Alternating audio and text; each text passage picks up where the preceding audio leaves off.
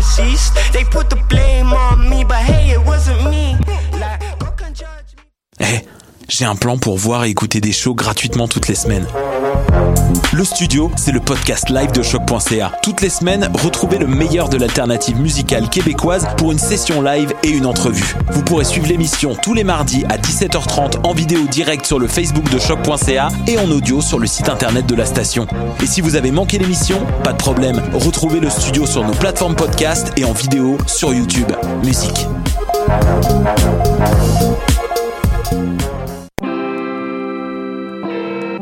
Polypop, c'est ta référence ukamienne en matière de hip-hop, RB, funk house et tout ce qu'il y a autour. Chaque semaine, découvre nouveautés, classiques, entrevues et événements avec moi-même DJ White Sox, ton animateur pour deux heures de bombes sonores. Je soutiens la réussite des jeunes. J'assure la sécurité alimentaire. Je facilite l'accès à un logement convenable. Je brise l'isolement social. Je bâtis des milieux de vie rassembleurs. J'aide une personne sur sept dans le Grand Montréal. Je donne à la campagne Centraide UCAM. centraide.ucam.ca.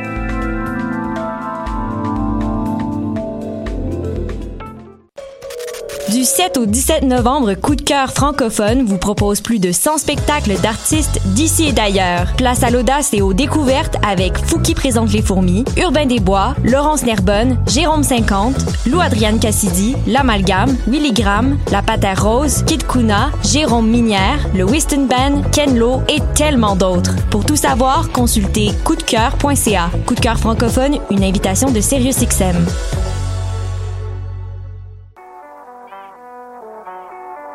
What a Day et c'est Robert Nelson de À la claire ensemble sur les ondes de choc.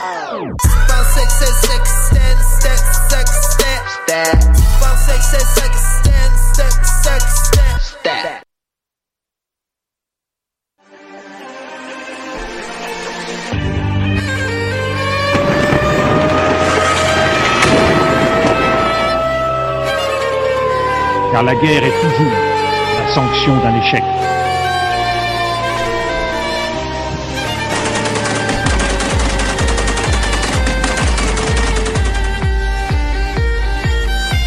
En notre capacité à construire ensemble un monde méga.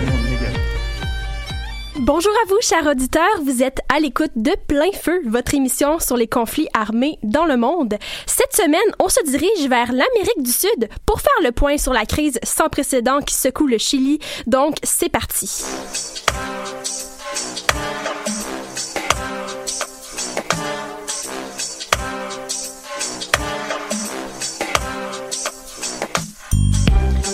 Alors, avant de rentrer dans le vif du sujet, nous vous rappelons, comme à l'habitude, que vous pouvez interagir avec nous par l'intermédiaire du Facebook Live de l'émission ou en nous écrivant sur notre page Facebook.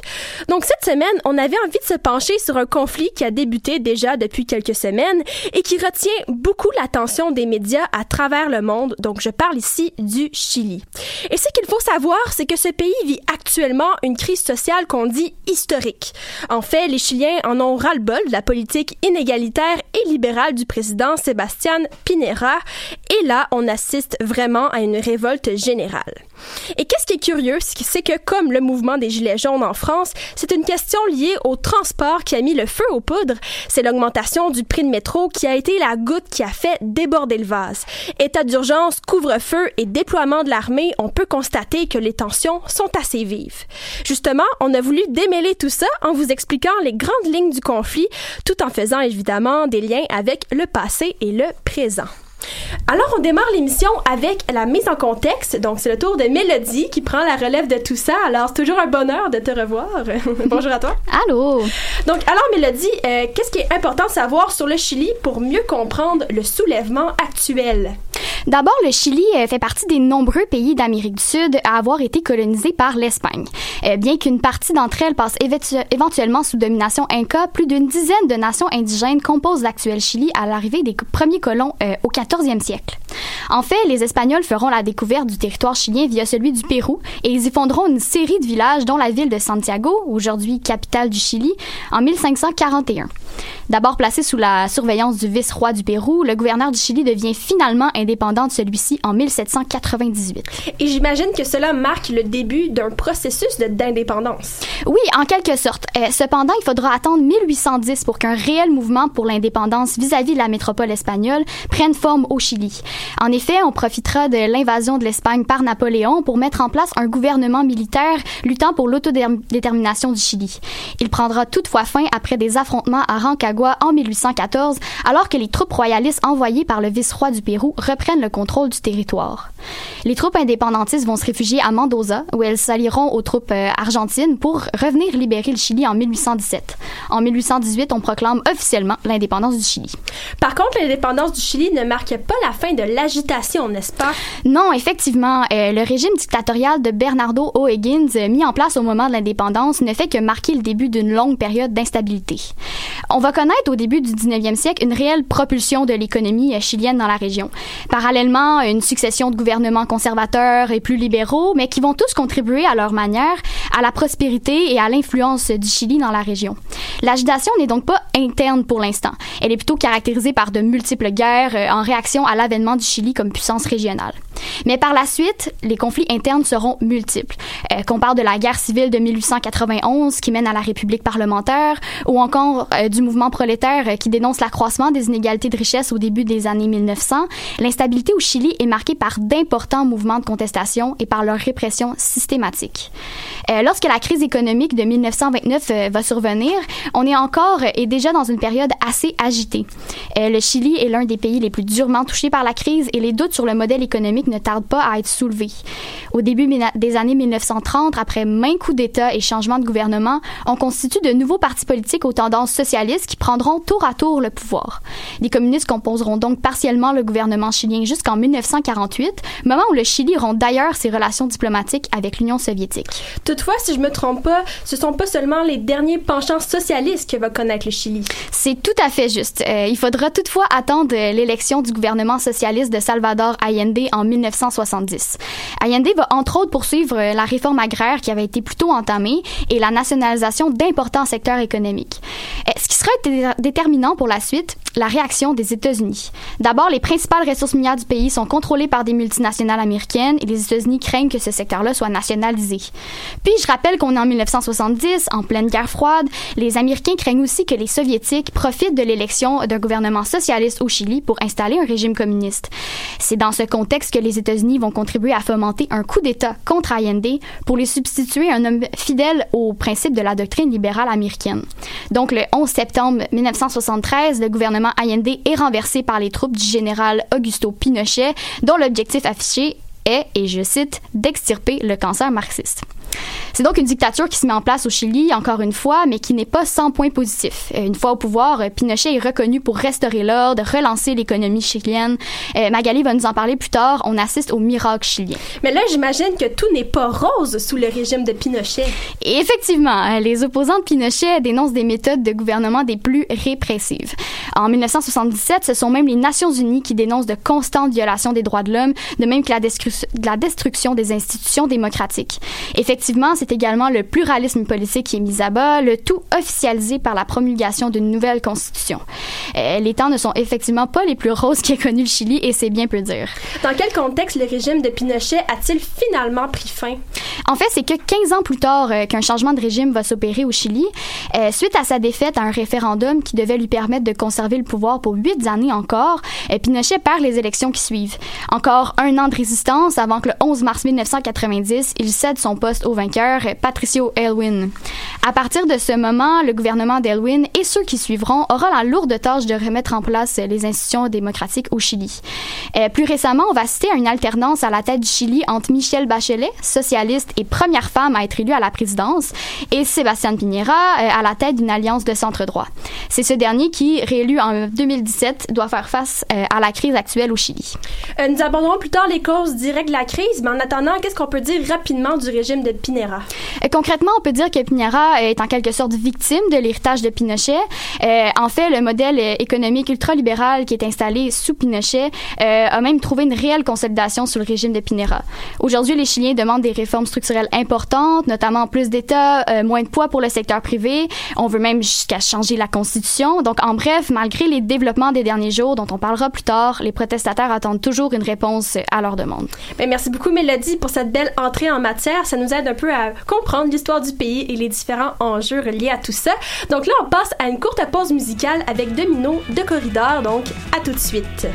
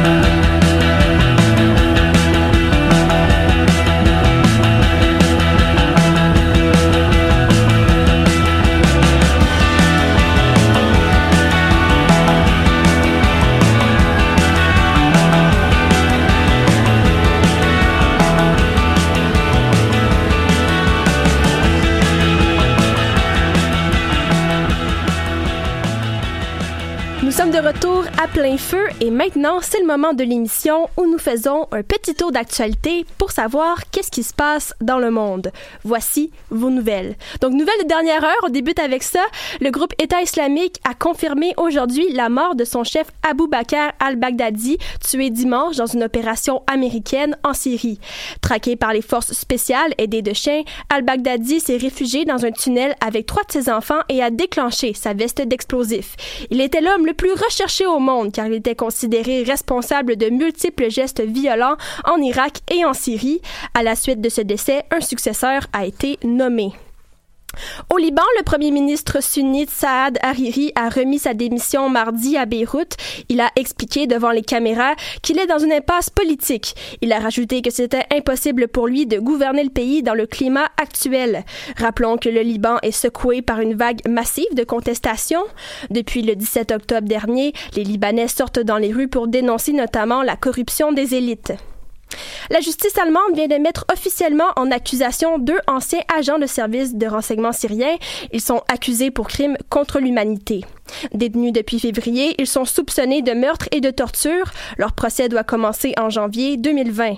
Cet événement ouvre la voie au premier procès au monde contre des responsables syriens pour les actes de violence commis sous le régime de Bachar al-Assad. Des dizaines de milliers de Catalans, partisans de l'unité d'Espagne, ont défilé dimanche à Barcelone. Cette manifestation avait pour objectif de dénoncer la stratégie de confrontation des indépendantistes. Ces Catalans ont aussi pointé du doigt les violences qui ont suivi à la suite de la condamnation des dirigeants séparatistes. Le 14 octobre dernier, la Catalogne a été le théâtre pendant quatre nuits de scènes de combats de rue qui ont fait environ 600 blessés. Près de la moitié étaient des policiers. C'est ce qui met fin à vos nouvelles. De retour à plein feu, on poursuit avec le reportage. Donc, c'est Roxane qui a pris le relais cette semaine. Alors, bonjour à toi. Salut Emmanuel. Donc, depuis le 18 octobre, le Chili vit sa plus grande crise sociale en 30 ans. On peut dire ça comme ça, c'est-à-dire depuis la fin de la dictature d'Augusto Pinochet en 1990. Comme l'expliquait justement Mélodie un peu plus tôt. Donc, Roxane, peux-tu nous dire un peu plus sur le conflit actuel? Qu'est-ce qu'il faut savoir? Euh, oui, Emmanuel, en fait, les images qui nous proviennent du Chili actuellement, eh bien, c'est des images d'un pays qui est vraiment en guerre. Elle témoigne de cassures, de manifestations violentes dans les rues, euh, de carcasses de bus carbonisés, de commerces pillés, incendiés, euh, de confrontations entre manifestants et policiers qui sont assez houleuses et j'en passe. Les plus grandes villes sont en proie à ces contestations violentes-là de la part des citoyens qui n'en peuvent tout simplement plus en fait des inégalités sociales. On parle d'une vingtaine de morts déjà depuis le début du conflit. Le président Sébastien Piñera a d'ailleurs déclaré dans une conférence de presse le 21 octobre dernier que le pays était en guerre officiellement. Il a également imposé un couvre-feu entre 19h et 6h pendant plusieurs jours, notamment dans la capitale où il y a eu vraiment beaucoup de manifestations et de casses. Depuis, en fait, il a fait marche arrière, mais il n'y a rien qui a changé pour autant. Euh, je vais vous expliquer la chronique des événements dans un instant. Donc, ça me semble pas nécessairement être de bon augure pour le Chili, mais justement, qu'est-ce qui a déclenché tout ça? En fait, il faut dire que la goutte qui a fait déborder le vase pour les Chiliens, c'est l'augmentation des tarifs de métro le 18 octobre dernier, euh, qui a déclenché des émeutes importantes contre le gouvernement actuel. Faut savoir que ce réseau de métro-là est le plus développé et le plus moderne en Amérique du Sud et qui transporte quotidiennement environ 3 millions de passagers. Il s'étend quand même sur une distance de 140 km. À ce moment-là, le prix d'un ticket est passé de 800 à 830 pesos chiliens, ce qui équivaut à une augmentation de 5 sous canadiens seulement. Et pourtant, cette minime augmentation-là a mis le feu aux poudres parce qu'il y a une symbolique d'un problème beaucoup plus grand qui se cache derrière tout ça, euh, comme j'en discutais avec José Del, Del Pozo, pardon, qui est un professeur associé au département d'histoire de l'UQAM et qui se spécialise sur l'histoire au Chili. On l'écoute. Donc, Roxane, peux-tu justement nous dire que la citation que tu allais rechercher? Il n'y a pas de problème. Euh, en fait, ce qu'il m'a dit, c'est c'est une petite augmentation, mais qui venait s'ajouter à beaucoup, beaucoup d'autres choses qui étaient mal perçues, mal reçues par la population. Donc, ça a été vraiment l'élément déclencheur. Ça a déclenché un mouvement de protestation qui a pris l'ampleur et qui aujourd'hui euh, va beaucoup plus loin. Et donc, le 20 euh, octobre, seulement deux jours après le début des manifestations, on parle de transport public quasiment paralysé, de près de 78 stations de métro vandalisées, saccagées ou même en fait simplement détruites. Il y aurait pour plus de 300 millions de dollars de dégâts qui pourraient prendre des mois avant de redevenir opérationnels. Même si la hausse des coûts a rapidement été annulée par le président, la colère des citoyens ne s'est pas apaisée pour autant et bien au contraire, les contestations ont pris euh, de l'expansion, nourries par euh, le ressentiment face aux inégalités Et pourtant, économiquement parlant, le pays se porte plutôt bien, n'est-ce pas? Oui, quand on regarde d'un point de vue macroéconomique, en effet, les comptes nationaux sont en très bon état, euh, justement parce que le gouvernement investit très peu dans les secteurs publics comme la santé et l'éducation. Le Chili est présenté comme étant l'un des pays les plus inégalitaires au monde, puisque 1% des Chiliens possèdent quand même 25% des richesses du pays. Faut dire que le modèle économique ultra-libéral, qui favorise grandement le capitalisme, a été instauré sous la dictature il y a près de 30 ans, comme on, comme on en discutait tantôt, et n'a jamais vraiment été remis en question depuis. Ainsi, il faut savoir que toutes les facettes de la société chilienne relèvent presque exclusivement du privé, ce qui fait que les citoyens s'endettent beaucoup et rapidement. C'est d'ailleurs l'une des critiques les plus importantes de la population à l'égard du président, qui est juste complètement déconnecté de leur réalité euh, en, en, raison de son statut de milliardaire. On va tenter un extrait. C'est mal à l'aise parce que sont les sentiments que toute la classe politique, et pas seulement la droite, il y a aussi des partis de centre et même un peu de la gauche qui, qui appartiennent un peu à, une élite, à une élite intellectuelle, à une élite euh, économique qui, est loin des préoccupations des, des gens de la vie quotidienne. Actuellement, à cause de toute cette privatisation du système, les médicaments sont chers, euh, les coûts des études universitaires sont élevés, et ce malgré des réformes euh, assez récentes. Et le réseau de transport euh, de santé publique, pardon, est très lent et manque beaucoup de médicaments, selon ce que m'a dit justement M. Del Paso. Selon tous les causes, on parle aussi d'enlisement des violences au travers tout ça. Oui, à la suite des émeutes durement réprimées par les forces de l'ordre, l'ONU a notamment été dépêchée pour vérifier les allégations d'abus dans des cas de torture, de violences sexuelles, de tabassage ou de graves blessures provoquées par des tirs de plomb. Euh, c'est quand même près de 20 000 policiers et soldats qui ont été déployés sur place par le gouvernement, ce qui constitue une première depuis la fin de la dictature. Vendredi passé, on parle même d'une manifestation monstre, alors que plus d'un million de personnes se sont rassemblées à Santiago pour décrier ces inégalités sociales. Là. Euh, Les citoyens réclament un réel changement, dont des profondes euh, réformes structurelles, notamment plus d'État et moins de poids pour le secteur privé. En réponse à toute la mobilisation, le président a proposé un remaniement de son gouvernement et la levée de l'état d'urgence. Puis même si ça a eu l'air de calmer quelque peu les citoyens, en fait, les manifestations et les heurts ont repris de plus belle lundi, réclamant notamment le congédiement du président.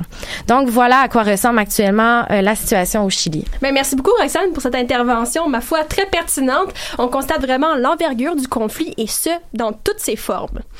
Euh, maintenant, pour faire un lien avec ce que tu viens de dire, on rejoint euh, Magali pour la chronique libre. Alors, salut à toi. Bonjour, Emmanuel. Alors, cette semaine, Magali, tu nous parles d'économie. On dit que l'ancien dictateur Pinochet a fait beaucoup pour l'économie chilienne. On en parle beaucoup. Mais justement, qu'est-ce qu'il a fait précisément?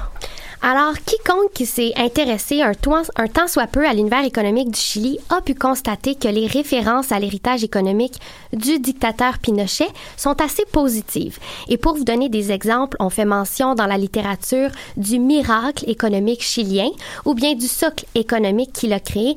Et on s'entend, les mots miracle et socle ont une connotation assez positive et solide, assez forte.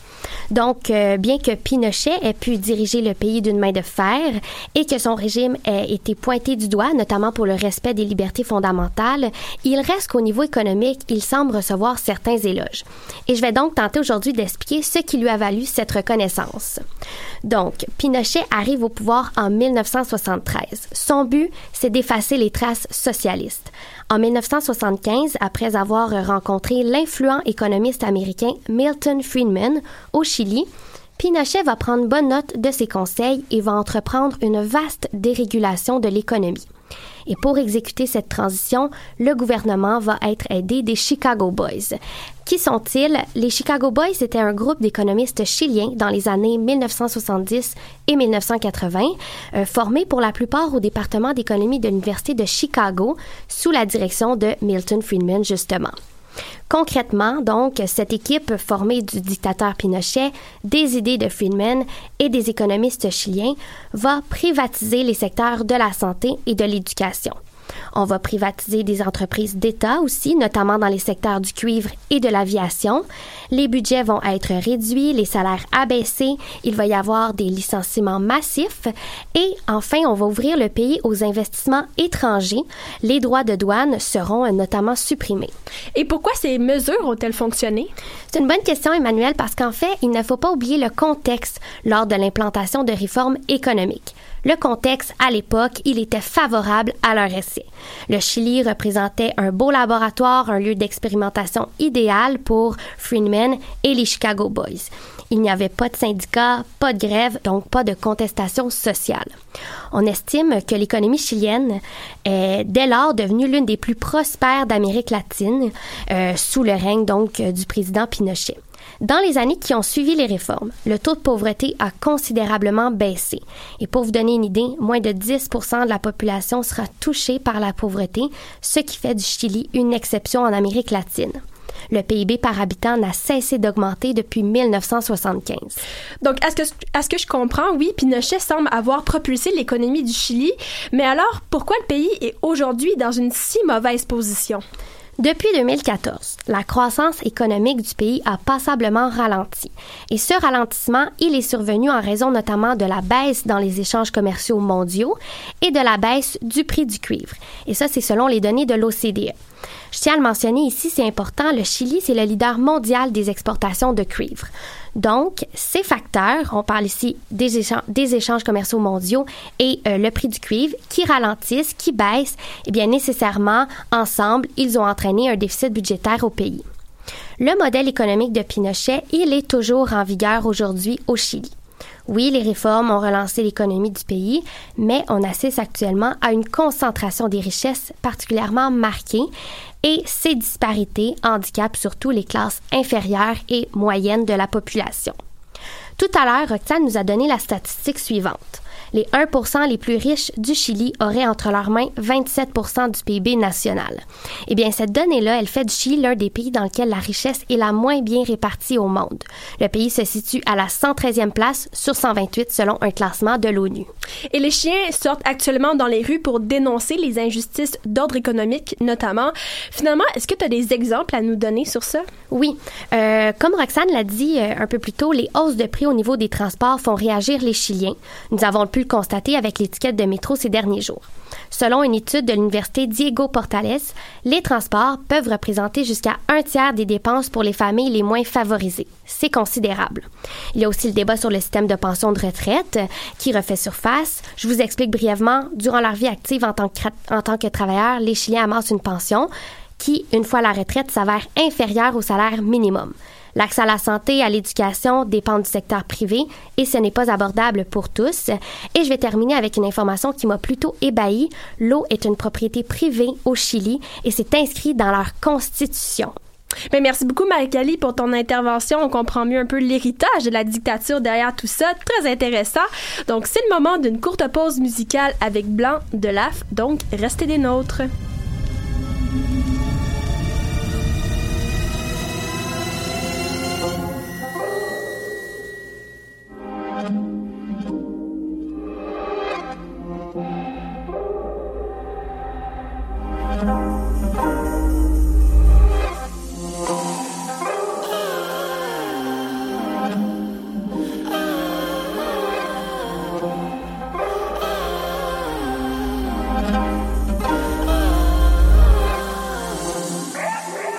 Coucher dans les pépites d'or, sous un arc-en-ciel.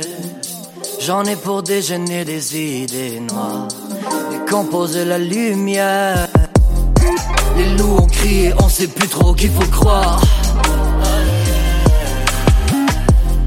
Je dépose un signet comme un pourboire dans la fable.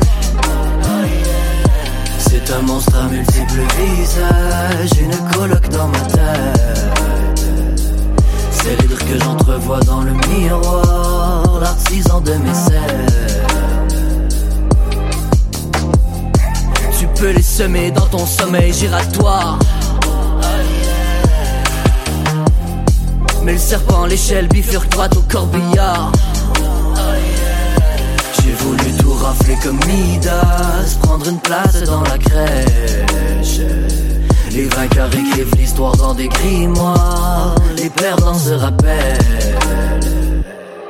Yeah, mood swing, on vit 4 saisons Dans le cercueil, en un claquement de doigts Moon swing, je les capte même plus. Dans des hills à chaque lendemain show. Dans la pièce au miroir, dis-moi qui est le vrai Visage et pointe-moi ceux qui sont mes ennemis. Le trône brille pour une minute de gloire. Le résistance souvent baisse les bras. D'un deal, je le meilleur à le faire Jusqu'au jour où j'ai fini de le croire. Trouvé en absurde qui creuse sans frapper limite Ce besoin de trouver le chemin qui m'illumine. So we go deep, yes indeed. Chacun des pages de son livre Yeah we go deep, on s'enivre Je me sens mourir, je me sens vivre Toutes les choses sont prises pour pas finir en manise yeah. Est-ce que si c'est peaceful, on est sur ce qu'on a vécu? Chercher ma perte, on est parents. Tout seul en quête dans mon salon. Pris dans ma tête comme un détenu. Maintenant je monte les paliers. Alors, on est de retour à plein feu en parlant du Chili.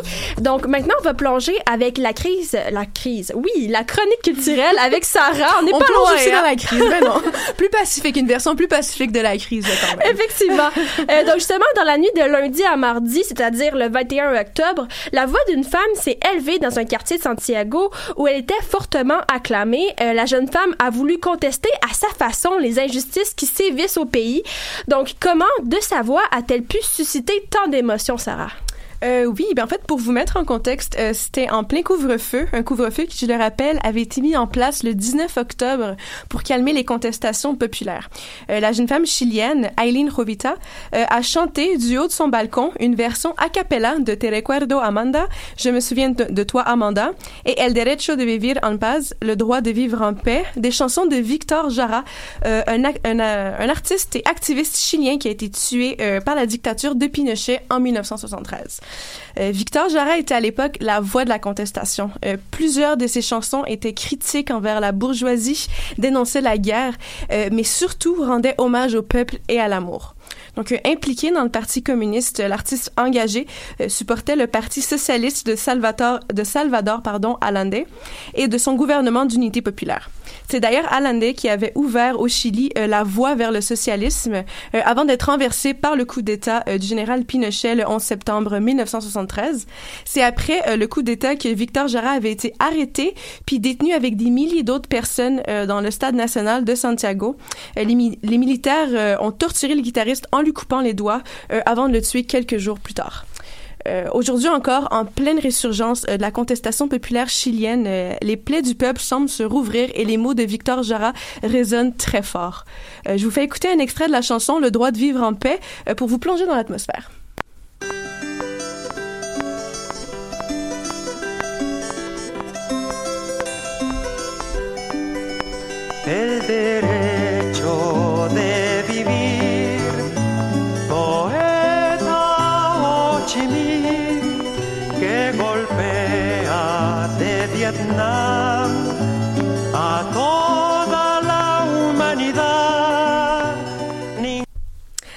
Donc, si vous avez des frissons maintenant, imaginez-vous des milliers de Chiliens qui la chantent en chœur dans les rues de Santiago, comme ça a été le cas samedi dernier. C'est quand même assez prenant, hein, Ouais, tout ouais, ça. ouais, ça l'est. Euh, et justement, est-ce qu'on peut dire que le chant devient un outil de résistance pour le peuple chilien? Assurément.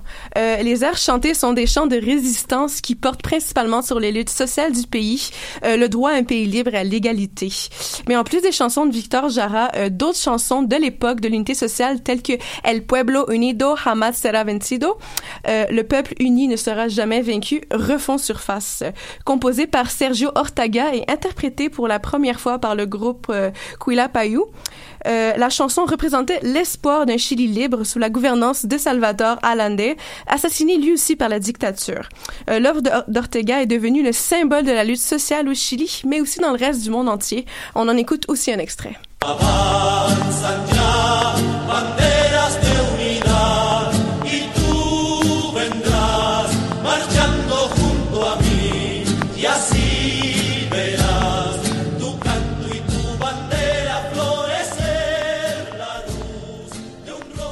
Donc euh, maintenant, plus en retrait des foules, euh, plusieurs autres actes de résistance se font entendre. Je vous parlais plus tôt de Aileen Rovita, une soprano lyrique de Santiago. Euh, de sa voix, mais surtout de ses mots, les mots de Jara. Euh, elle a percé le lourd silence, puis d'un seul coup, elle a ranimé un vif sentiment patriotique chez les Chiliens, chez les Chiliens euh, de, de son voisinage. On peut entendre dans les vidéos euh, qu'elle a partagé à la fin de sa performance une vague d'acclamations pour elle, pour Victor Jara, pour un Chili démocratique. Comme quoi que la résistance ne se passe pas seulement euh, dans la rue. Elle a publié justement la vidéo euh, d'elle qui chante sur son balcon, puis depuis, la vidéo a été largement partagée sur les réseaux sociaux. Et puis, je vous lis le texte qui accompagnait sa publication Instagram, euh, qui, je pense, en dit beaucoup sur la nature de sa performance. Euh, nous manifestons pacifiquement pendant ce couvre-feu avec tous les voisins qui soutiennent la cause en chantant et en jouant de leurs beaux instruments. J'invite d'autres artistes à faire de même chez eux. Les gens vous remercient, ça leur fait du bien, il le faut.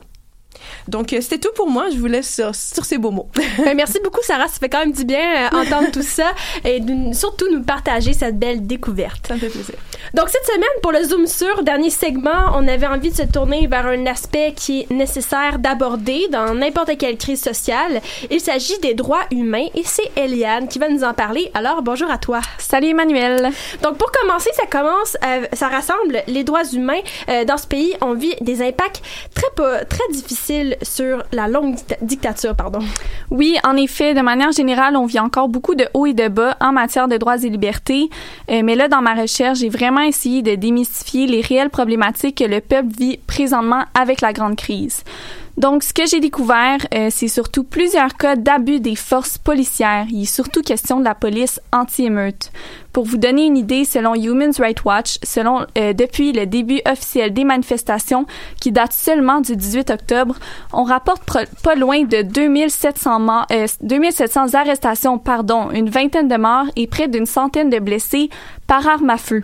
C'est vrai qu'on peut attribuer une partie de ces blessés à des heurts durant des manifestations plus violentes, mais il s'agit également et surtout de plusieurs personnes qui ont été battues par les forces policières. Il y a des vidéos de sources crédibles également qu'ont relayé euh, Amnesty International et Human Rights Watch qui montrent même des manifestants déjà euh, menottés et se faisant tabasser sans pouvoir se défendre. Je trouve ça assez dommage qu'en temps de manifestations et dans des pays en crise, on dirait peu importe le, le développement où est rendu ce pays, mais les autorités locales finissent souvent par abuser de leur pouvoir. Euh, au Chili, là, en ce moment, on parle d'harcèlement sexuel, de violence physique, de viol, d'arrestation injustifiée et j'en passe. Et qu'est-ce que le président actuel pense de tout ça? En fait, est-ce qu'il agit pour protéger les droits humains d'une manière ou d'une autre? Ben, en fait, il semble pas en penser grand-chose parce que euh, non, il agit pas euh, concrètement. Les regroupements internationaux tels que Human Rights Watch et Amnesty International, ils lui ont demandé d'agir pour protéger les manifestants et ces étudiants qui sont dans la rue. Donc, euh, on l'a dit plus tôt, l'état d'urgence avait été déclaré dans plusieurs villes du pays et ça a engendré un plus grand contrôle des manifestations et le déploiement des forces armées dans ces régions, ce qui a fait que mener à un plus grand risque des violations des droits humains. Cet état d'urgence a été retiré euh, dimanche dernier à minuit, mais pour être honnête, euh, on dirait qu'il est trop tard. Le mal est déjà fait en quelque sorte. Euh, on demande également à Piñera de juger individuellement et d'enquêter sur chacun des agents des autorités locales qui a abusé de sa force et violé les droits humains. Mais malheureusement, il y a vraiment aucune enquête de ce genre-là à l'horizon. Donc, qu'est-ce que je comprends, c'est que non seulement des droits humains sont bafoués au pays, mais le gouvernement n'agit pas pour protéger non plus. Euh, Est-ce qu'il contribue même à ce risque? Euh, en fait, oui, c'est triste, mais euh, ben, en fait, c'est ce qui est le plus désolant. Euh, J'ai peur que le pays s'enfonce dans de plus en plus de violations des droits humains. Oui, il est surtout question des abus des autorités, mais on remarque aussi que la liberté de manifester est de plus en plus brimée et même chose pour la liberté d'expression. Donc, c'est à mon avis urgent que le gouvernement et peut-être même la communauté internationale agissent ou du moins ouvrent l'œil parce que là, on commence à constater la crise, mais il y a personne qui agit pour freiner les violences que le peuple chilien vit euh, pas même son propre gouvernement. Donc, pour moi, c'est ce qui est le plus désolant euh, à travers la crise. Ben, merci beaucoup, Eliane. Euh, Ta recherche complète bien notre tour d'horizon sur le Chili. C'est très pertinent de voir cette facette du conflit. Alors, c'est le moment de la mini-discussion. Donc, j'invite nos collaboratrices à ouvrir leur micro pour justement qu'on puisse discuter du sujet que j'ai choisi. Donc, c'est-à-dire Facebook News. Je sais pas si vous en avez entendu un peu parler, mais Facebook a annoncé dernièrement qu'elle a lancé un fil d'actualité d'actualité pardon dédié aux journalistes. Donc pour l'instant le projet est limité aux États-Unis, mais entre autres cette initiative a été mise de l'avant pour diminuer l'impact des fausses nouvelles. Et là en fait, il y a plus de 200 médias qui vont participer au projet, le Wall Street Journal, Washington Post, New York Times, People, etc. Donc c'est vraiment généralement des grands titres nationaux. Donc j'aimerais savoir, est-ce que vous voyez cette initiative-là d'un bon oeil de voir que Facebook se lance dans le journalisme et veut faire justement quelque chose de plus de qualité et veulent contrer euh, les fausses nouvelles? Est-ce que... Bref, qu'est-ce que vous pensez de tout ça? Oui, Roxane. Ben moi, je suis d'avis que la lutte aux fausses nouvelles euh, va toujours être présente puis va toujours être nécessaire. Donc d'avoir euh, une, institution aussi grande que Facebook qui décide de s'impliquer là-dedans puis de, de mettre du sien. Moi je vois ça d'un très bon œil honnêtement là. Je je vois pas en fait comment ça pourrait être euh, négatif. C'est sûr que du côté de euh, de la presse locale ça va peut-être euh, mener à des petites diminutions mais en même temps j'imagine qu'il y aurait des des façons de, de mettre les deux ensemble de façon à, baliser ça un petit peu, justement. Mhm. Ouais, Oui, Magali? Moi, j'ai l'impression que euh, oui, donc le but est bon. On fait la lutte aux fausses nouvelles. Euh, c'est- c'est c'est très bien comme but, mais les fausses nouvelles vont rester, vont demeurer sur Facebook. J'ai l'impression qu'on vient avec euh, cette nouvelle plateforme les noyer un petit peu. Euh, euh, on vient ajouter des nouvelles qui ont une plus grande pertinence, qui sont vérifiées, tant mieux. Mais les fausses nouvelles restent là, donc euh, peut-être que le bassin va diminuer, mais au final, elles sont là tout de même. Oui, Eliane? Ben pour enchérir, euh, moi je suis un petit peu sceptique, mais euh, je vois pas de raison de pas l'essayer. Donc je pense que ça va être un cas de euh, faut le voir pour le croire. Donc quand je vais voir l'impact que ça aura peut-être, euh, oui, mais pour l'instant pour l'essayer là, j'ai rien contre. Puis c'est sûr qu'aussi de d'implanter une mesure comme ça, d'un un projet comme ça sur Facebook, c'est de reconnaître qu'à la base, ben, il y a un réel problème là, de, de Mhm. fake news sur Facebook. Donc, c'est déjà ça en soi, c'est une avancée, mais encore là, je suis un petit peu de l'avis d'Eliane là-dessus. Puis pour vraiment combattre des fausses nouvelles, selon vous, est-ce que c'est meilleur d'instaurer comme ça un Facebook News ou plus faire, sensibiliser les personnes, plus faire de l'information pour les gens pour voir, dès qu'ils font face à une fausse nouvelle, d'être capable de la détecter? Comment vous voyez tout ça? C'est difficile à détecter, je pense. Euh, tu sais, on a visité, je veux dire, il y a des agences de presse là aujourd'hui, ils ont des journalistes qui travaillent à détecter les fausses Mhm. nouvelles sur Mhm. Facebook. On l'a vu euh, quand on est allé voir les bureaux de l'AFP. Euh, c'est un nouveau type de journaliste, c'est une adaptation, mais j'ai l'impression qu'on est pressé. On n'a pas le temps beaucoup de s'adapter. Faut agir parce que c'est là. Fait qu'est-ce que c'est de la sensibilisation? Est-ce que c'est des mesures comme ça? Je, je trouve qu'on est un peu dans une impasse, mais faut agir. Et généralement, on est des étudiantes ici en journalisme. Est-ce que vous-même, vous êtes déjà pris par des fausses nouvelles, euh, d'être prise au jeu? Est-ce que vous avez des exemples, des situations reliées à tout ça? Moi, j'ai l'impression que c'est vraiment plus un enjeu de comme euh, contre-vérification. Tu sais, on va me texter, ah, il s'est passé telle chose à tel endroit. Ah, ok, j'ai tout de suite j'ai envie de relayer la nouvelle, tu sais, comme à, à une amie ou c'est. Mais tu sais, j'ai- ça m'est arrivé hier justement. Il y a comme une fusillade près de, ben une fusillade, un euh, règlement de compte. Là, Il y a quelqu'un s'est À fait Montréal? tirer. Non, à. Brossard. Ah, Brossard, euh, dans un gym à côté de chez moi. Puis tu sais, je parlais moi. Ok. Ben, ben, en fait, non, mais c'est- relié au crime organisé, c'est quand même euh, un gros dossier. Mais bref, mon frère m'en parlait. Là, tout de suite, je prends mon téléphone pour dire la nouvelle à ma meilleure amie. Puis après, je me dis, hey, ça, je recule, je vais aller vérifier est-ce que dans les faits, Ouais. tu sais, je crois mon frère et tout, mais tu sais, je veux dire, est-ce que c'est bien un règlement de compte euh, Donc, tu sais, c'est- je pense que c'est. Ouais. Mais c'est surtout que c'est tellement rendu facile de relayer les fausses nouvelles. C'est ça. ça exactement. C'est on la reçoit directement, on peut la renvoyer, la partager, on peut, euh, tu sais, partager c'est ça sur Facebook, mais sur Instagram, sur tous les réseaux sociaux, tout est rendu connecté. Donc j'imagine que c'est encore plus facile aujourd'hui euh, de les voir se euh, propager que Il n'y a pas qu'avant. que Facebook aussi, justement. ouais, c'est- Je viens de penser à quelque chose. Par exemple, tu as nommé euh, tantôt, Emmanuel, les médias qui vont faire partie de cette nouvelle plateforme-là. Pour la plupart, il faut payer actuellement pour avoir accès à des articles de ces plateformes-là. Euh, là, je pense qu'il y a eu une entente avec Facebook, comme quoi, euh, bon, il y aurait des ententes euh, euh, financières qui seraient faites. Mais pour l'uti- l'utilisateur de Facebook, la fausse nouvelle, elle est à côté de la nouvelle du journaliste du Wall Street Journal. Puis ça, c'est quand même un autre point, c'est qu'ils sont vraiment mis côte à côte, quasiment sur le même pied d'égalité. On a l'impression que les deux sont super accessibles, mais il faut quand même euh, informer le lecteur, l'utilisateur de Facebook, que ils n'ont pas le même niveau. euh, très dur à qualifier ici, mais euh, ils n'ont pas nécessairement la même pertinence, ces nouvelles-là, même s'ils sont mis sur le même pied d'égalité sur Facebook. Ils n'ont pas aussi la même. Tous ces journaux-là, ces médias-là n'ont pas la même ligne directrice, la même ligne éditoriale aussi. Ça, je pense que c'est un aspect euh, quand même assez important. Puis justement, Sarah faisait la, justement mention de, de le fait de recevoir une nouvelle et de dire Wow, tu sais, je vais m'informer avant de partager ça. Est-ce que vous avez le réflexe aussi de, de vous informer, tu sais, à chaque nouvelle que vous recevez, quelque chose d'assez surprenant, de faire OK, ben je vais vérifier avant de relayer ça. Est-ce que c'est un réflexe que vous pouvez avoir? Je pense que c'est pas euh, intuitif nécessairement. On est pressé, on le sait comment les nouvelles arrivent vite, puis on doit déposer nos articles, no- nos projets le plus rapidement possible. Il faut être les premiers sur la une. Oui, en tant que journaliste, oui. Exactement. Donc, euh, l'envie d'être le premier à dévoiler la nouvelle, comme Sarah l'a mentionné, ben c'est excitant. On, on veut être euh, être euh, au devant euh, de tout le monde, mais euh, notre travail nous apprend à justement faire attention parce que ça peut vraiment être un piège dans lequel on peut tomber. Et finalement, je voulais savoir, vous, est-ce que c'est un service, là, c'est sûr, c'est aux États-Unis, mais Facebook News, est-ce que c'est quelque chose qui pourrait vous intéresser à consulter ça? Ben moi, c'est une source, pour moi, ça va être une source d'information comme une autre. Puis je pense que plus on en note ces sources-là, mieux c'est. Euh, plus il y a diversité de, de ben, médiatique, euh, mieux c'est. Encore une fois. Fait que euh, oui, c'est certain que je vais être curieuse, là, moi, d'aller voir ça. Ouais, non, je suis d'accord. Oui, ben Magali, on va, ter- on va terminer avec ça. Ben, j'ai hâte de, de voir leur sélection parce que nécessairement, il va y avoir un tri dans les articles, les informations qu'ils vont vouloir nous diffuser. J'ai bien hâte de voir à quoi ça va ressembler parce que Mark Zuckerberg, parfois, il pointait du doigt pour avoir des affinités avec certains groupes. Est-ce que euh, ça va ternir Ça va la réputation de la nouvelle plateforme? Tout à C'est à voir. Donc, on constate qu'on est vraiment personne à l'abri des fausses nouvelles, autant les lecteurs que sûr. les journalistes. On peut tous succomber à, à cette problématique, si on peut nommer ça comme ça. Alors, merci les filles d'avoir participé avec autant de cœur à cette discussion. Euh, donc, c'est qu'est-ce qui conclut notre émission d'aujourd'hui. Merci beaucoup d'avoir été avec nous en espérant aussi que vous avez réussi à démêler les grandes lignes du conflit sur le Chili. En tout cas, on a tenté de fournir quelques pistes de réponse et au plaisir de vous retrouver à la prochaine émission. Donc, d'ici là, portez-vous bien et bonne journée.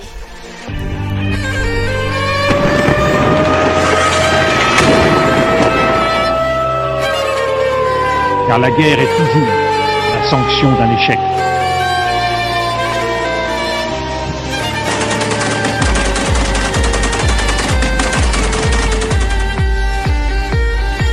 Nous croître en notre capacité à construire ensemble un monde méga, monde méga.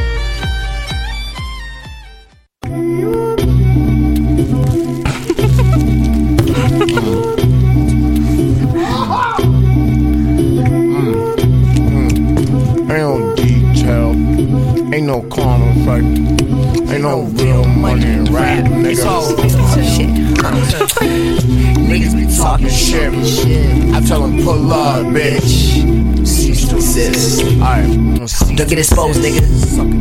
Keep cold, nigga. Only in it for the cash and my gold. Shit post, nigga.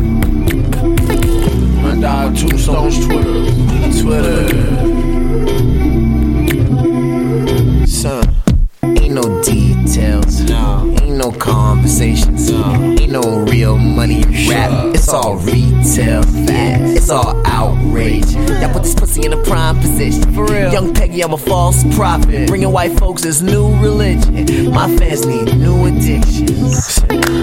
Niggas be talking shit. I tell them pull up, bitch. Cease to exist.